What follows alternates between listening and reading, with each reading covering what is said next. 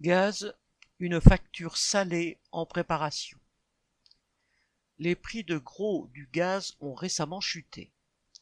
Le mégawattheure se vend actuellement cinq fois moins cher que lors du pic d'août dernier.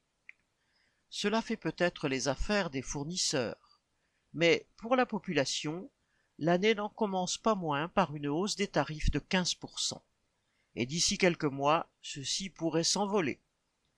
L'État prétend qu'il a protégé la population car sans son bouclier tarifaire, les factures de gaz des particuliers auraient plus que doublé, un peu comme cela s'est passé dans des pays comme l'Espagne ou la Grande-Bretagne. Mais pour certains petits artisans ou commerçants, comme les boulangers qui manifestent en ce moment, qui avaient souscrit des contrats à des tarifs non réglementés, les hausses ont été vertigineuses. Cela a été le cas aussi pour certains bailleurs HLM ou certaines municipalités qui ont répercuté les hausses sur les charges accompagnant les loyers. Et que se passera-t-il fin juin quand le bouclier tarifaire du gaz disparaîtra et que les prix du marché s'imposeront à tous?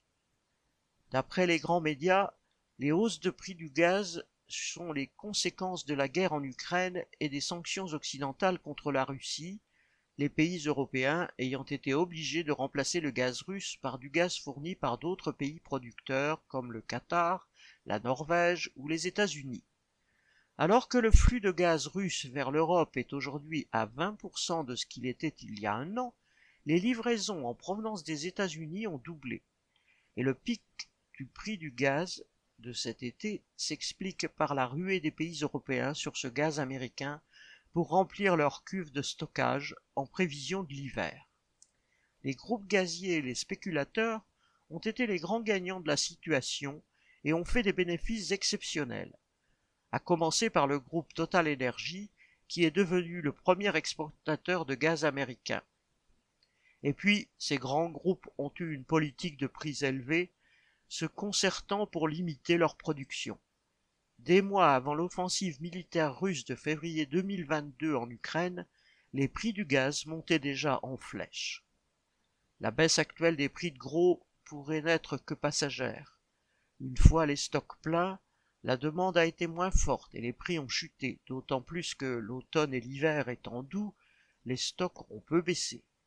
Mais quand, après l'hiver, il faudra les renouveler, la demande et les prix pourraient remonter en flèche à peu près au moment même où le gouvernement prévoit la fin du bouclier tarifaire du gaz pour les particuliers.